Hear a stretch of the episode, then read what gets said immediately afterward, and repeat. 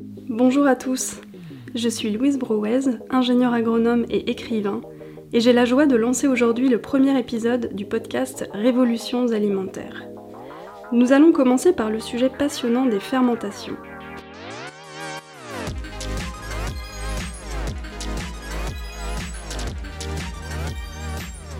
Digestes et nutritifs, les aliments fermentés sont excellents pour la santé. C'est de plus une très bonne technique de conservation, à la fois écologique, économique, originale et savoureuse. Vous avez envie de vous lancer dans la fermentation maison, mais vous craignez que ce soit trop compliqué? Ce podcast est fait pour vous.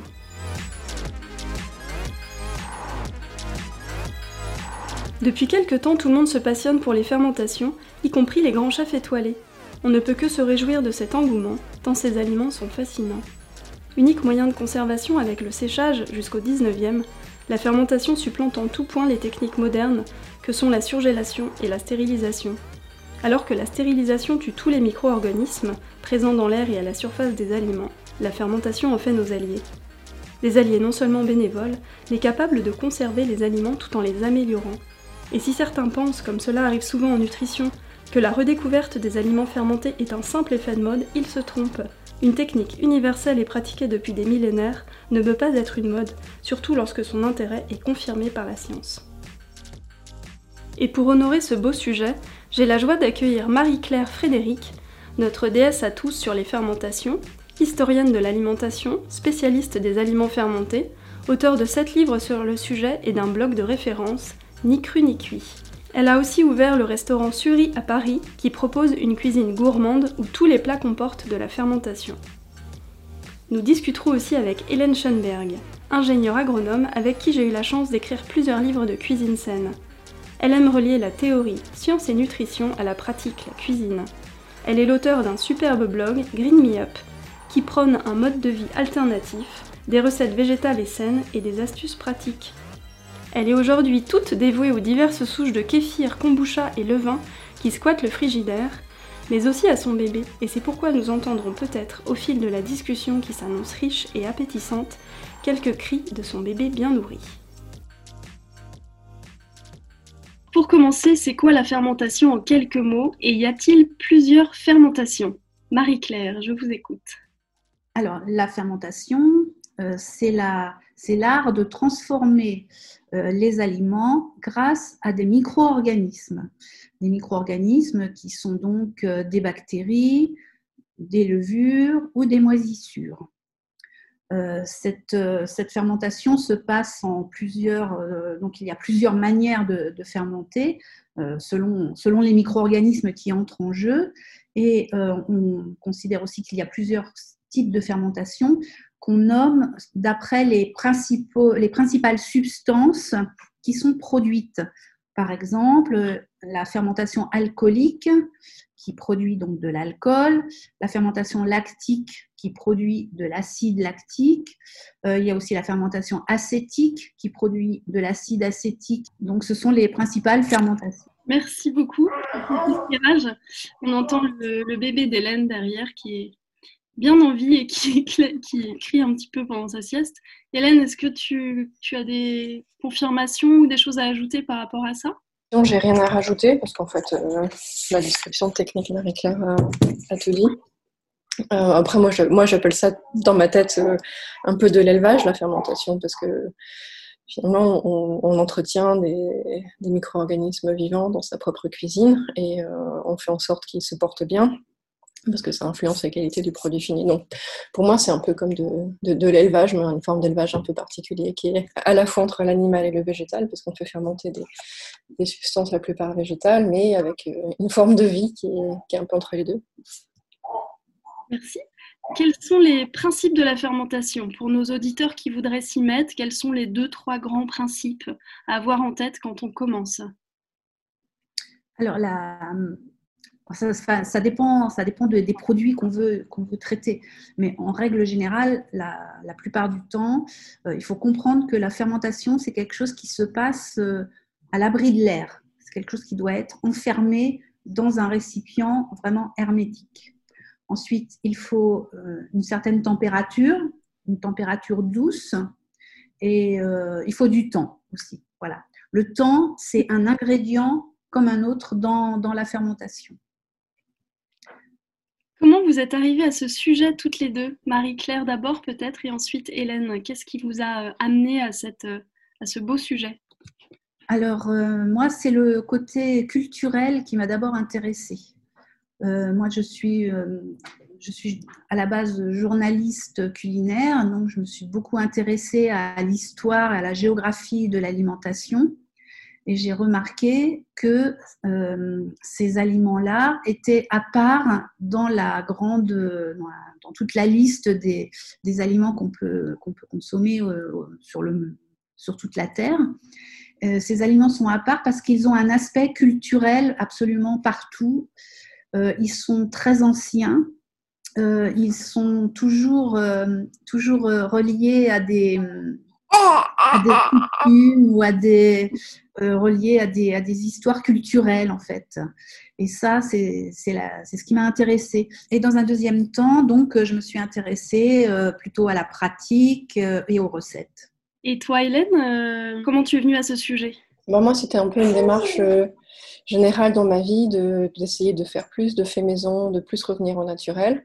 Dans ma famille, on ne consommait pas vraiment des produits fermentés quand j'étais enfant, à part des yaourts industriels et, euh, et, le pain de la boulangerie qui, je pense, était fait avec de la levure chimique. Et, euh, et pour moi, c'était un petit peu le, le Graal euh, du fait maison et de la cuisine, parce que c'était la chose qui m'apparaissait le plus technique, où il y avait quand même un savoir scientifique un peu derrière, euh, qu'on peut ne pas maîtriser, mais que, dont la maîtrise rend un peu la pratique plus facile. Et, euh, et j'ai commencé assez doucement avec juste des légumes fermentés. Je crois que la première chose que j'ai fait, c'était du, chou, et puis après du kimchi. Et ensuite, euh, je me suis intéressée à toutes ces sortes de souches qu'on s'échange un peu sous le manteau. Comme les grains de kéfir, les, les mers de kombucha. Et, euh, et c'est vrai que les boissons fermentées, c'est vraiment devenu une passion. Et j'en fais le plus souvent possible. Euh, j'ai repris récemment, là, après la naissance de mon bébé, avec, euh, du kéfir, du kombucha. Et, voilà, pour moi, c'était un peu un, un objectif euh, technique pour me, pour me prouver que je pouvais y arriver. Ça avait l'air très compliqué quand on n'y connaît rien. Et, c'est ça qui m'avait attirée. Super, merci. Et quels sont euh, les bénéfices, euh, et en particulier les bénéfices santé, en termes de, de santé, de bien-être de la fermentation euh, Comment vous décririez ça pour nos auditeurs? Marie-Claire et puis Hélène. Alors, pour, tout d'abord, le, premier bénéfice, c'est que ça rend les aliments plus digestes, parce que ça, agit comme une prédigestion de, l'aliment. Donc, quand nous, nous, le, consommons, nous allons mieux le digérer que s'il n'avait pas été fermenté. Ensuite, la fermentation va ajouter des nutriments dans les aliments. Il y a plus d'intérêt nutritionnel dans un aliment fermenté que dans le même aliment qui, n'est pas fermenté. Euh, ça rajoute des vitamines, euh, ça rajoute des acides organiques, des minéraux, enfin des, tas de substances qui sont bénéfiques euh, pour, no, pour notre santé. Euh, ensuite, ça ajoute aussi des probiotiques. Alors, ce qu'on appelle probiotiques, en fait, c'est des micro-organismes vivants qui sont euh, dans ces aliments fermentés euh, de manière naturelle. On ne les rajoute pas, ils sont là déjà comme ça dedans. Et ces, probiotiques donc, vont aller euh, à la fois enrichir notre, notre flore microbienne intestinale, donc ce qu'on appelle le microbiote intestinal, et en plus, ils vont aussi euh, entraîner notre système immunitaire. Et ce qui est intéressant aussi, il faut savoir, c'est que même la cuisson ne détruit pas ces nutriments. Ces, ces, aliments fermentés, ils ont été transformés, et reste, la transformation reste même si euh, l'aliment est cuit.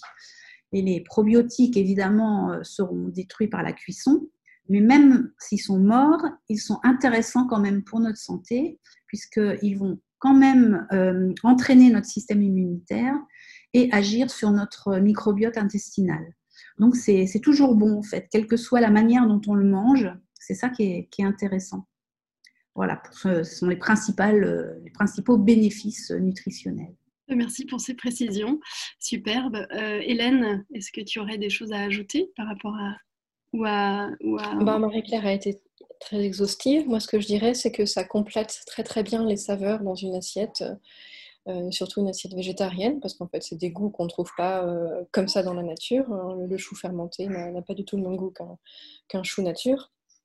Et c'est particulièrement vrai aussi avec les produits laitiers fermentés qui sont absolument délicieux bien meilleurs que le lait nature. Et, du coup, voilà, ça permet de composer des assiettes en rajoutant une petite pointe d'acidité, un peu, un peu de salé aussi quand on parle des légumes lacto-fermentés. Et pour les boissons, euh, je trouve aussi que c'est une alternative fantastique aux, boissons qu'on peut trouver dans le commerce ou aux alcools. Moi, j'aime pas trop boire des alcools forts. Et même euh, le vin, j'en bois de moins en moins parce que je le tolère pas très bien. J'aime pas les sodas, c'est pas très sain. Euh, j'aime pas non plus forcément les jus de fruits, les jus de légumes. Et, et du coup, vraiment, ma boisson de prédilection, euh, quand je reçois, et, ou même quand je sors, parce que je, viens avec mon kéfir, c'est les boissons fermentées. Et, je trouve que c'est quelque chose d'assez innovant. La plupart des gens ne sont pas, sont pas habitués et adorent découvrir ce genre de saveurs. Ça donne vraiment envie de s'y mettre, de vous écouter. J'espère. Et justement, quels seraient vos conseils pour nos auditeurs pour s'y mettre facilement et en douceur? Peut-être une, une, recette pour commencer ou un, un, petit conseil pour le premier pas, on va dire. Alors, euh, bah déjà, il faut euh, oublier tout ce qu'on a appris sur l'hygiène alimentaire. C'est-à-dire qu'il faut arrêter de tout aseptiser. Il ne faut pas avoir peur. Il ne faut pas avoir peur de laisser un, aliment en dehors du frigo pendant très longtemps, euh, même, à, des températures un peu chaudes. Voilà, c'est ça, c'est surtout ça qu'il faut absolument intégrer et, euh, ne, pas, ne pas se se, faire peur euh, avec des considérations, ce genre de considérations hygiénistes. Ça, c'est très important. Euh, une fois qu'on a, brisé cette barrière, eh ben on, peut, se lancer. Je pense que le, plus simple, ben, il y a plusieurs choses assez simples. On peut faire des yaourts, ça c'est à la portée aussi de, tout le monde. Mais si on veut faire des légumes, eh ben, une choucroute, euh, c'est quelque chose de très très simple à faire. on prend du chou, on va l'émincer très finement, soit avec une mandoline ou avec un couteau, ça marche aussi, le plus finement possible. Ensuite, on va peser le chou euh, émincé obtenu. On va ajouter 1% de sel, c'est-à-dire 10 grammes pour 1 kg de chou. Donc, en fait, c'est très peu. On va bien brasser le chou avec le sel pour, le mélanger le sel avec le chou et pour que le sel commence à faire sortir le jus du légume. Alors, une fois que c'est bien brassé, on, a, on commence à avoir les mains mouillées. On va mettre ça dans un bocal. On va bien tasser dans le bocal, soit avec la main, soit avec un pilon, pour, que le, pour euh, éliminer toutes les poches d'air qui puissent se trouver entre les petits morceaux de, de chou. Alors, on va bien tasser ça dans son bocal jusqu'en haut jusqu'à, enfin presque en haut, euh, à peu près 2 cm du bord. On va ensuite fermer le bocal hermétiquement et puis on va laisser ça à température ambiante pendant une à deux semaines. Enfin, moi, je trouve que c'est meilleur après deux semaines.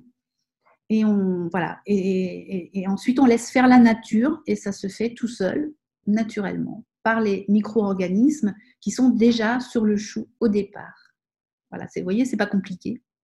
Effectivement, et on le mange, on peut le consommer cru cuit Alors, on peut le consommer cru en salade, c'est très bon. Alors, dans cette salade, vous ne rajouterez ni vinaigre ni sel, parce que le, côté vinaigré sera déjà présent euh, par la, présence d'acide lactique dans la, préparation. Et le sel, il est déjà présent aussi. Alors, ajoutez par exemple une bonne huile d'olive, tout simplement. Vous pouvez aussi le mélanger avec du yaourt, c'est très très bon. Vous ajoutez euh, quelques épices, un peu de paprika, un peu de cumin, etc. Et vous le mangez comme ça en salade. Vous pouvez le mélanger avec des, avec des quartiers de pommes, avec euh, d'autres légumes aussi. Ou sinon, vous pouvez aussi le faire cuire comme une, une choucroute habituelle. En fait, il y a plein de recettes différentes. On connaît la, tout, le monde connaît la choucroute alsacienne, mais en fait, il existe plein de recettes différentes de, de choucroute cuite.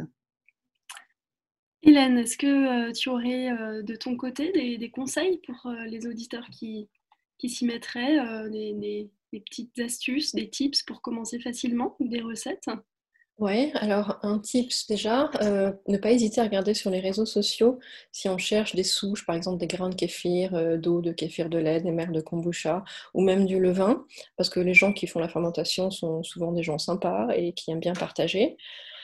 Euh, et moi, j'ai fait pas mal de trocs euh, par le passé pour, euh, en donnant ceci pour avoir cela. Donc ça, si on veut se lancer pour les fermentations qui, ont besoin de souches, et ça peut avoir l'air parfois effrayant, bah, en fait, c'est assez facile de s'en procurer. Et une recette facile, moi, ma préférée, vraiment de loin pour, pour les débutants, c'est celle que j'ai donnée à ma maman quand elle a commencé. C'est le pain au sarrasin fermenté. C'est une recette qui est dans le livre que j'ai écrit avec toi, Louise. Euh, sur les fermentations. Et là, c'est très simple. On prend 500 g de sarrasin qu'on fait tremper à peu près une demi-journée dans un grand saladier avec de l'eau. Ensuite, on égoutte le tout, on mixe avec de l'eau et un peu de sel, et ça fait une sorte de pâte assez liquide, genre pâte à, pâte à crêpes, qu'on va laisser fermenter euh, le temps qu'il faut. Euh, c'est plus rapide en été. Euh, jusqu'à ce que la, pâte ait euh, au moins doublé de volume. Donc ce sera, sera quelque chose de très mousseux. Et ensuite on verse ça dans un moule à huiler et on fait cuire. Et on a un pain magnifique euh, au sarrasin qui est sans gluten en plus et qui a un délicieux petit goût acidulé qui se garde, se conserve et se consomme comme, comme n'importe quel pain. Génial. C'est vraiment ma, recette euh, fétiche pour, euh, pour les débutants, parce qu'il n'y a pas besoin de souche euh, du tout. Et il n'y a, a, pas besoin d'attendre trois semaines. Le résultat est là rapidement et c'est relativement inratable. Ça te donne envie. quelles sont à toutes les deux vos sources d'inspiration, que ce soit des cuisines du monde, des personnes de votre famille peut-être, des livres? Des cuisiniers euh, d'ici ou d'ailleurs. Qu'est-ce qui, qu'est-ce qui vous a inspiré ou qu'est-ce qui continue de vous inspirer sur ce sujet-là euh, Marie -Claire. je vais commencer parce que moi, ma source d'inspiration, c'est beaucoup Marie-Claire et son blog. Voilà. et la pression maintenant. non, non, non, non, non, il faut pas. Et l'autre source d'inspiration pour moi, c'est essayer de faire fermenter des choses euh, un peu incongrues. Donc, dans le livre qu'on a écrit toutes les deux, euh, il y a des euh, écorces de pastèque fermentées. Je ne sais pas si on l'a mis dans le livre, mais moi j'ai essayé déjà des tiges de kale fermentées et c'était c'était pas mal. C'est le genre de choses que je que j'arrive pas à cuisiner. C'est franchement pas bon. Et une fois fermenté, ben c'est plutôt bien. Et vous, Marie-Claire source moi, c'est, oui, c'est plutôt la. Je, recherche, là, j'aime beaucoup explorer la cuisine du monde. Et c'est ça, euh, je recherche plein de choses comme ça. J'aime bien parler avec des, des gens d'autres cultures, d'autres civilisations culinaires. Et c'est toujours, toujours enrichissant d'échanger euh, des, choses parce que on découvre. Moi, ma, plus grande joie, c'est quand j'apprends quelque chose. Et quand je, quand je discute avec quelqu'un, je sais pas, un, un Mexicain, une Coréenne, un Japonais, etc., euh, qui m'apprennent quelque chose de leur pays, de leur tradition, ça, pour moi, c'est quelque chose. C'est un, une bonne journée quand j'ai appris ça. Et, c'est surtout ça. Voilà, moi, j'aime bien aller à la pêche comme ça aux, aux infos de, du monde. Et je, voulais vous demander quelle recette vous conseilleriez donc à, nos auditeurs pour commencer. Ça, vous nous les avez partagées, donc le, chou, le, pain au sarrasin. Et peut-être pour ceux qui sont un peu plus aguerris, qui ont commencé, qui ont déjà lu un ou deux livres, euh, est-ce qu'il y a une recette un peu plus difficile ou une recette de saison que vous pourriez euh, conseiller à des personnes qui sont déjà un petit peu familiers de ce sujet? Alors, une recette un peu. Oui, moi, je pourrais conseiller euh, de faire, d'essayer de faire son propre miso, par exemple. Euh, ça, c'est très intéressant. C'est pas difficile, c'est pas difficile. C'est un peu fastidieux, un peu long parce qu'il faut faire cuire le soja, il faut, euh, il faut le, mouliner, le réduire en purée.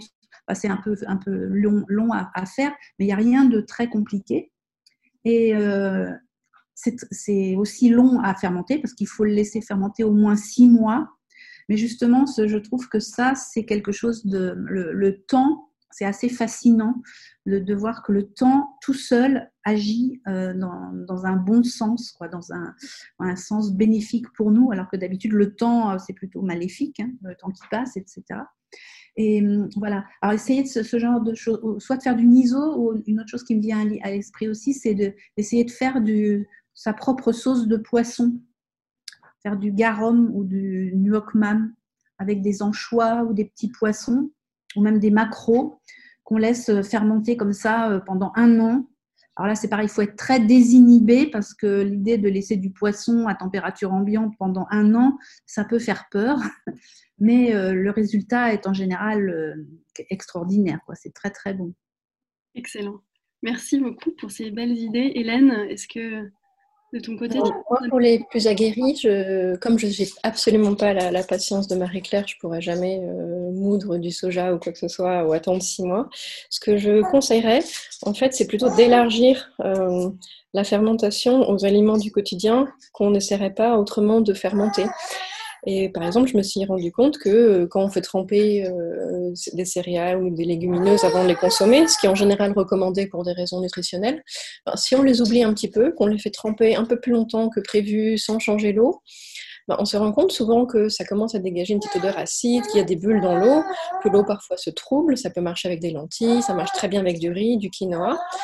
Et en fait, tout simplement, quand vous les mettez sur votre plan de travail dans un bol d'eau, ces, petites graines fermentent spontanément, puisque comme l'a expliqué Marie-Claire, tous les aliments qu'on mange avant d'être cuits sont euh, complètement envahis de, micro-organismes qui ne demandent qu'à proliférer. Et du coup, ça change totalement euh, les saveurs de ce qu'on mange. Et si vous faites pourrir, entre guillemets, votre riz, avant de le faire cuire, vous allez vous rendre compte qu'il va avoir une consistance plus tendre, un goût un peu umami, un peu, euh, un peu salé, euh, pas, très loin d'un goût de, fromage presque. Et, voilà, pour moi, ça, ça révolutionne complètement la cuisine. Et c'est pas quelque chose de compliqué, c'est juste une sorte d'extension de, la fermentation à des choses qu'on n'a pas forcément l'habitude de fermenter. C'est vivre le, cru et le pourri alors. Voilà, c'est exactement le pourri des punks. Et en plus, ce qu'il faut savoir, c'est que ça les rend encore plus digestes, hein, parce que les, haricots secs ont mauvaise réputation. Bien sûr. Le fait de les laisser comme ça longtemps, ça les, rend, ça les rend tout à fait digestes. Il faudrait parler aussi du goût, parce qu'on parle tout le temps de la santé, mais le goût, euh, c'est quelque chose d'important aussi. Et là, on a, on a des aliments qui sont à la fois bons pour la santé et qui ont du goût. Alors c'est formidable, il faudrait profiter de ça. La euh. fermentation rajoute, des, rajoute, enrichit le goût. Pour moi, c'est quelque chose d'important parce que je suis, je suis très gourmande à la base et euh, je ne pourrais pas manger même quelque chose de bon pour la santé qui soit mauvais au goût, voyez. Oui, c'est ce dont euh, parlait Hélène aussi au début, cette importance du goût. Donc, des aliments à la fois digestes et, et gourmands presque. Oui, est-ce que je peux partager une petite anecdote pour la fin? Bien sûr. Euh, il m'est arrivé quelque chose d'amusant récemment en lien avec les fermentations et j'ai trouvé que c'était une jolie illustration de, l'état d'esprit autour des fermentations. Euh, je faisais mon pain au levain jusqu'à la fin de ma grossesse et puis vers la fin et avec la naissance du bébé, mon levain est mort parce que j'avais tout simplement plus le temps de, rien faire. Mais entre-temps, pendant, euh, pendant le, premier confinement, un de mes amis m'avait demandé du levain parce qu'il voulait s'y mettre puisqu'il avait le temps, il était plus à la maison. Et euh, comme ce sont des amis proches, en fait, quand j'ai voulu m'y remettre il y a quelques semaines, j'ai simplement envoyé un SMS à mon ami en lui disant Est-ce que je peux venir chercher un peu de levain si tu en as encore? Il m'a dit Ah oui, oui, je, fais du pain tous les jours. Et donc, je suis allée chez lui chercher euh, son levain, qui était en fait mon levain. Et il est revenu à la maison après quelques mois d'absence. Magnifique. Il est parti en vacances, en fait. Voilà, c'est ça. merci à toutes les deux. On pourrait vous écouter euh, plusieurs heures parler de ce sujet passionnant, mais merci en tout cas d'avoir partagé avec nous euh, votre amour pour les, pour les aliments fermentés et puis votre, euh, toutes ces mises en pratique, ces conseils, ces recettes. Merci beaucoup, c'était très inspirant. Merci d'avoir écouté ce premier épisode du podcast Révolutions alimentaires, hébergé par Darwin Nutrition. Merci encore à Marie-Claire Frédéric et Hélène Schoenberg. Je rappelle que toutes les deux sont autrices de nombreux livres sur le sujet et de deux très beaux blogs, Ni cuit ni cru et Green Me Up. Et je vous donne rendez-vous le mois prochain pour un nouvel épisode autour des légumineuses.